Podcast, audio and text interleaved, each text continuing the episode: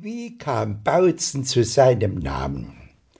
Vor mehreren hundert Jahren saßen am Fleischmarkt ein paar Feuerwehrleute zusammen und löschten ihren Durst. Kein Wunder, dass sie dabei vom Hundertsten ins Tausendste kam, so auch auf das Thema Brandschutz vor Ort.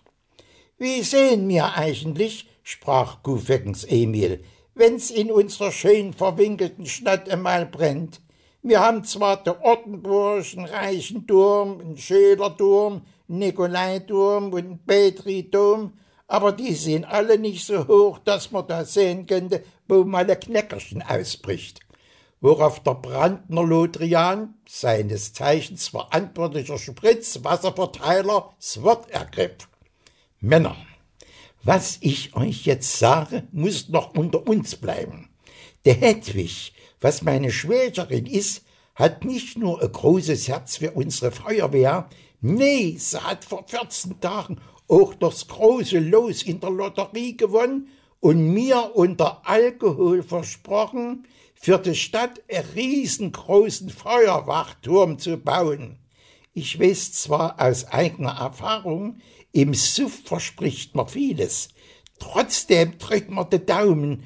Hoffentlich bautzen, hoffentlich bautzen, hoffentlich bautzen. Seit der Zeit heißt bautzen, bautzen.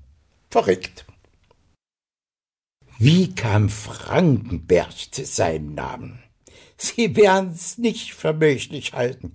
Es kam durch unsere sächsische Reiselust in andere Länder. Schon vor vielen hundert Jahren hatten sie auf der Bank Geld aus halb Europa. Und wie immer gab kurz vor Beginn der großen Schulferien der Hauptkassierer den Devisenstand bekannt. Also, wir haben im Angebot 500 Säcke Beseden, 100 Zentnerpfunde, zwei Lagerhallen voll Liere, auf dem Hof drei Riesenhaufen Schillinge, des Lotis liegen auf Halde, und im Keller haben wir einen großen Schweizer Frankenberg, einen großen Schweizer Frankenberg, einen großen Schweizer Frankenberg. Seit der Zeit heißt Frankenberg Frankenberg. Verrückt. Hier mal, mal eine Frage. Ich weiß nicht, ob Sie mich gut verstehen. Wenn nicht, müssen Sie bloß ein bisschen lauter drehen.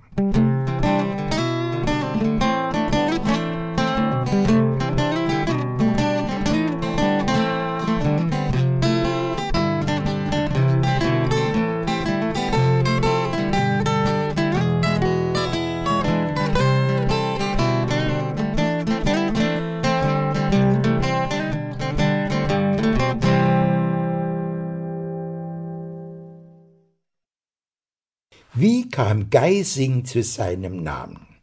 Ich will nicht lange drum rumreden, nicht genaues wusste wie immer keiner. Schuld an der ganzen Schuse soll ein Berg gehabt haben, der zu der Zeit auch noch keinen Namen hatte. Wie aber wir gebildeten Sachsen inzwischen hintenrum erfahren haben, soll die Gegend hier um 1440 rum einem Ameisenhaufen geglichen haben. Was war passiert? Eines schönen Tages kam hier ein fröhliches Völkchen angewandert und ließ sich auf einer Wiese nieder, um mal ein bisschen Mittagsrast zu machen und die Beine auszuruhen. Da dabei haben ein paar Neugierige aus Langeweile in der Erde ein Loch gebuddelt und sind da dabei zufällig auf Zinn gestoßen. Leute, pflegte der diensthabende Altvordere, das ist unsere Chance. Durch das Zinn können wir zu Wohlstand kommen. Los, mach mal gleich ein Protokoll für die Nachwelt. Wir, die Unterzeichneten, haben ohne Gegenstimmen beschlossen, uns für immer hier anzusiedeln und nur noch nach Zinn zu graben. Die Leute brachen alle in Jubel aus, schrien, Hurra, wir werden reich und fingen alle lauthals an zu singen. Bis auf einen, der sang nicht, der krächzte.